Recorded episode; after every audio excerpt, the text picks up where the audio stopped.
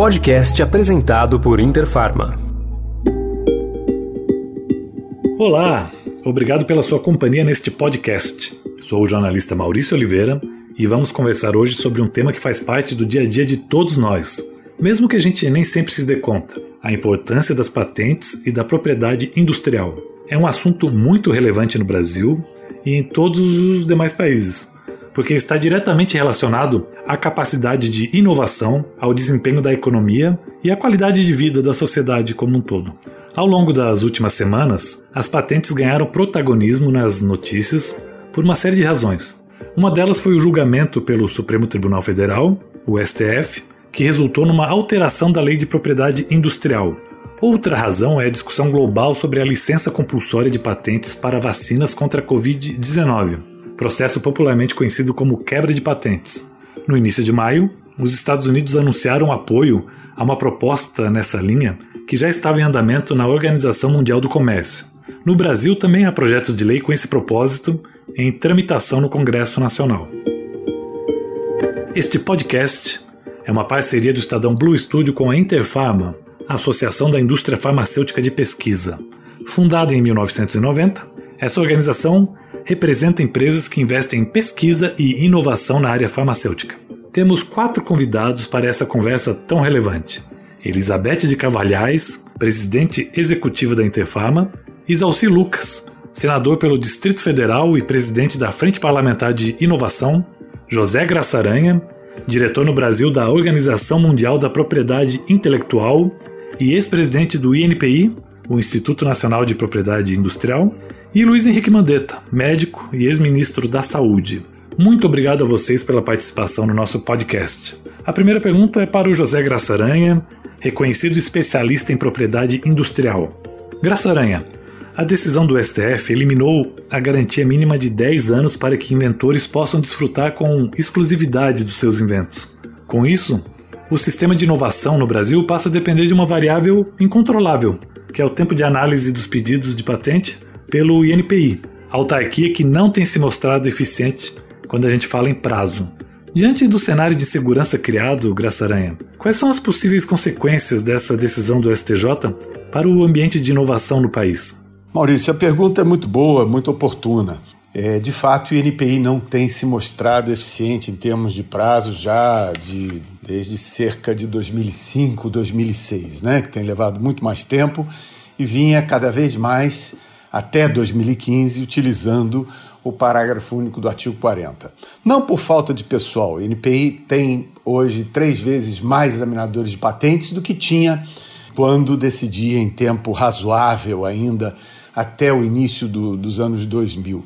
Mas, enfim, essa decisão é uma decisão pouco oportuna, né? Será que o momento seria o mais apropriado depois de 25 anos desse dispositivo é, da lei, quer dizer, é, ele era constitucional, foi constitucional, foi possível durante 25 anos e depois, então, o Supremo agora acaba de, de declarar que ele não é constitucional. Né? É um momento complicado, porque enquanto as economias do Sudeste Asiático, na Europa, na América do Norte, crescem de maneira considerável, nós estamos estagnados há mais de 10, 15 anos. Né? Por quê? Quer dizer, é, é, a economia claudica há muito tempo, existe uma insegurança jurídica muito grande, o ambiente de negócios é péssimo. E é só tomar como exemplo as empresas que têm deixado, que deixam o país nos últimos anos, né? Centros de pesquisa que abriram em cerca de 2006 e 2007, hoje em dia já estão fechados e muitas empresas deixando o país. Quer dizer, e causou uma certa espécie a decisão do Supremo Tribunal Federal com base, é, certa espécie com base na argumentação, né? quer dizer, um, um entendimento não muito claro do que seja a propriedade intelectual. Né? Primeiro, tanto a Procuradoria-Geral da República quanto o ministro relator falavam num tema que não existe aqui no Brasil, que é a, a questão da extensão, prazo indefinido, as patentes ilimitadas que duram o tempo todo. Isso nunca, nunca existiu nem nunca vai existir.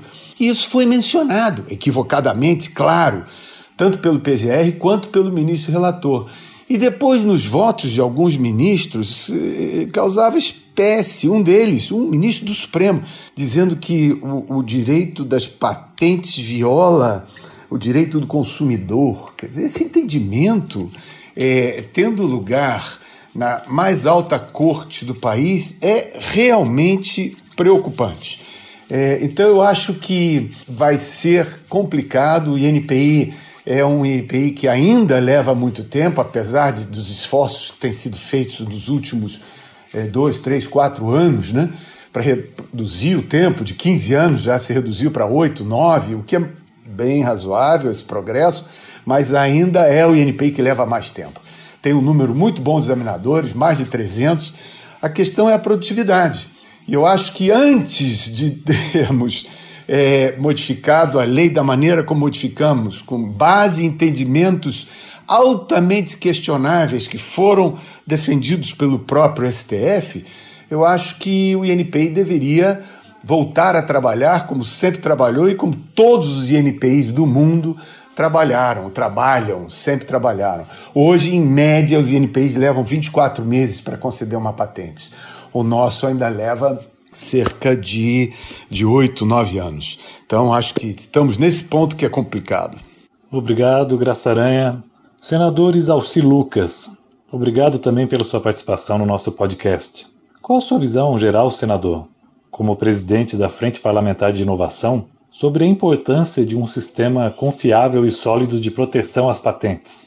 Bem, nós fizemos modificações no marco regulatório de ciência e tecnologia, anos e anos trabalhando com isso, e ficou pendente a questão das patentes. Né? A gente está vendo aí a decisão do Supremo, mas o que a gente precisa ter em mente é que patente ela tem que ser respeitada. Agora, lógico que não pode o Brasil fazer o que faz hoje, levando 10, 15 anos para poder registrar uma patente. Né? E acaba as pessoas registrando em outros países, tendo essas questões judiciais. Eu acho que agora, o, com essa decisão do Supremo e a pressão no INPI, a ideia é que o INPI agilize o processo, que a gente possa colocar realmente orçamento para que eles coloquem tecnologia, como tem nos outros países. Nenhum país eu acho que demora tanto quanto no Brasil. Senador, e como tornar o INPI mais eficiente, agora que a segurança jurídica para os inventores depende totalmente disso? É isso, Maurício. Realmente esse assunto é importante, a gente vem debatendo isso há muito tempo. E o que falta de, na, na prática no INPI é exatamente investimento, é orçamento, é tecnologia, fazer as boas práticas que os outros países fazem. Eu tenho certeza que agora, com essa decisão do Supremo né, e a cobrança das empresas e dos pesquisadores, né, o INPI tem a obrigação de agilizar esse processo né, e nós te, temos a obrigação no Congresso Nacional, se não tiver orçamento, adequar o orçamento para fazer com que o NPI possa realmente é, agir né, como os demais países, com o mínimo de agilidade possível, né, para a gente possa liberar realmente rápido as patentes, né, que é a garantia do pesquisador. Né, onde, onde você não tem segurança jurídica, um desestímulo com relação à pesquisa, à invenção. Né, então a gente precisa apoiar tudo isso. Né? Obrigado, senadores Alci. Elizabeth de Carvalhais, presidente da Interfarma, muito obrigado pela presença aqui conosco no nosso podcast. Como essa demora do INPI em conceder as patentes afeta os investimentos em inovação no Brasil, Elizabeth? Em que medida a nossa capacidade econômica e industrial pode ser prejudicada por conta disso? O atraso do INPI na concessão de patentes, atraso eu chamo muito além de 10 anos a partir do depósito, ele sempre, na realidade, constitui um pouco de prejuízo, porque se nós compararmos a velocidade da ciência com a, na realidade, atraso, letargia da concessão de patentes, só essa entrada no mercado já é, já é um pouco prejudicial, é, considerando a partir da real concessão da patente. Então, Evidentemente, agora, com a eliminação do parágrafo único do artigo 40, as patentes passam a ter 20 anos exclusivamente a partir do depósito, isso contando inclusive a concessão de patentes. Então, o período de concessão de uma patente deve ser no mínimo de 10 anos. É uma, uma proteção para o inventor mínima imaginando toda a ciência investida, imaginando todo o custo financeiro investido, toda a importância daquela específica inovação, seja em que área for. Portanto, o que se precisa agora, se nós queremos é, pensar um mercado brasileiro eficiente, um mercado brasileiro eficaz, um mercado que seja capaz de atrair investimentos, especialmente em inovação, em tecnologia, em ciência, para o país, é muito necessário que o país consiga garantir minimamente 10 anos de patente para cada inventor ou para cada invenção. Assim que é fundamental que, dado que o parágrafo único do artigo 40 foi eliminado, que se criem as condições favoráveis para que o INPI conceda uma patente ao máximo até o nono ano do seu depósito, sem o que, evidentemente, o mercado fica menos interessante de investimentos, sobretudo se nós considerarmos que os nossos vizinhos da América Latina fazem a concessão de patentes em prazos importantes para garantir desses 10 anos e com muito mais agilidade mercados como a Europa, Estados Unidos, eh, principalmente a China, hoje o maior mercado detentor de patentes do mundo. Então, é fundamental a adequação do INPI para garantir esses 10 anos de patente.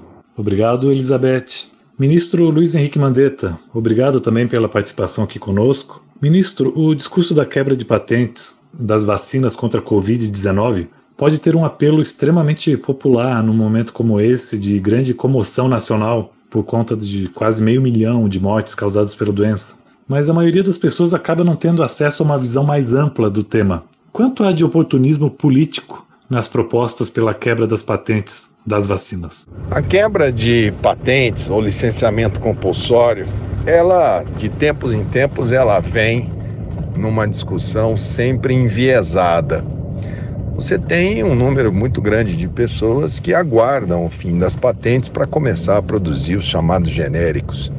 E eles, pela lei, aguardam o fim da patente quando ela cai em domínio público. A quebra de patente para substâncias isoladas tem uma lógica, que é você dar maior produção e baratear. Mas tem traz consigo uma perversidade. Ninguém copia o fracasso.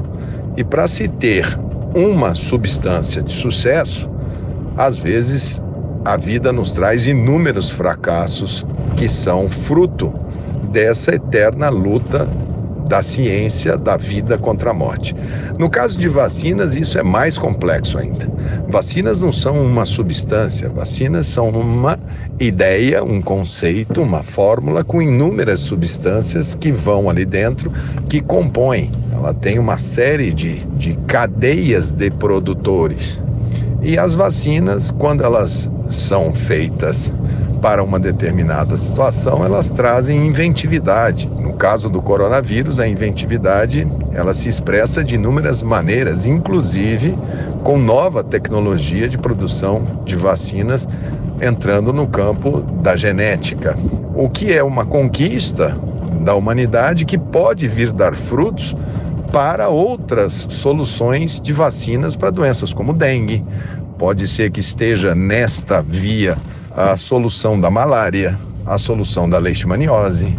Pode ser que estejamos frente a uma solução para tuberculose, porque é uma tecnologia nova.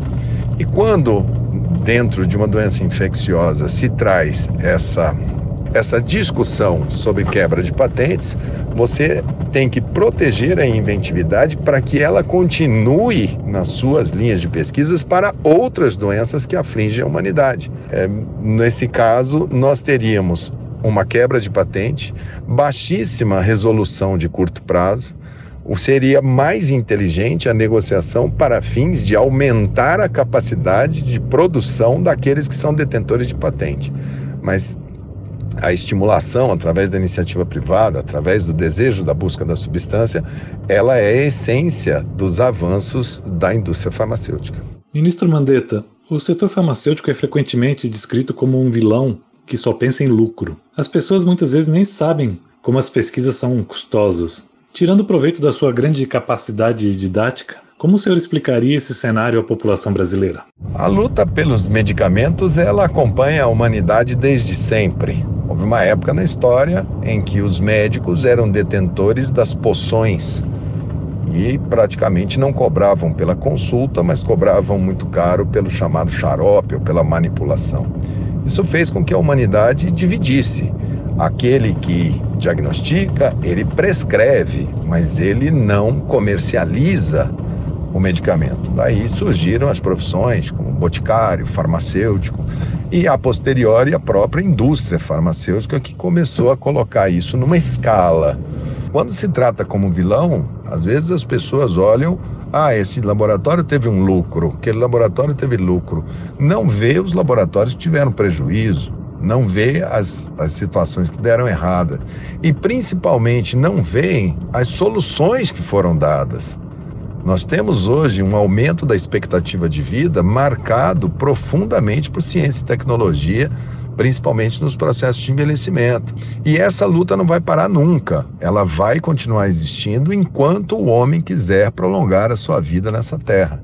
E essa fronteira, ela é, ela é enquanto nós tivermos força para buscarmos soluções. No caso da pandemia, é uma solução de vacina que foi feita num tempo recorde, que aqueles que investiram, aqueles que fizeram com mais diligência, conseguiram. Quantas vacinas não saíram da fase 1, não saíram da fase 2, não ultrapassaram a fase 3?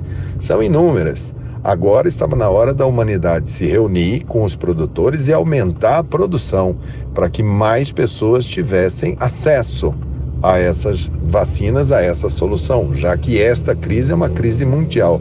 E não o momento de se impactar profundamente a lógica e correr o risco de não termos o resultado que quer ou pior, de termos o desestímulo daqueles que poderiam achar soluções não só para essa como para outras doenças. Obrigado, ministro Mandetta. Volto a Elizabeth de Carvalhais, presidente da Interfarma. Nessa mesma linha, eu gostaria de ter o seu comentário, Elizabeth, sobre o desempenho dos laboratórios ao desenvolver vacinas contra a Covid-19 em tempo recorde. Qual é o tamanho desse feito? Como a história vai lembrar desse momento da ciência? Definitivamente, as vacinas contra a Covid-19 foram produzidas e trazidas aos mercados em prazo absolutamente recorde. Como é que a gente pode medir isso?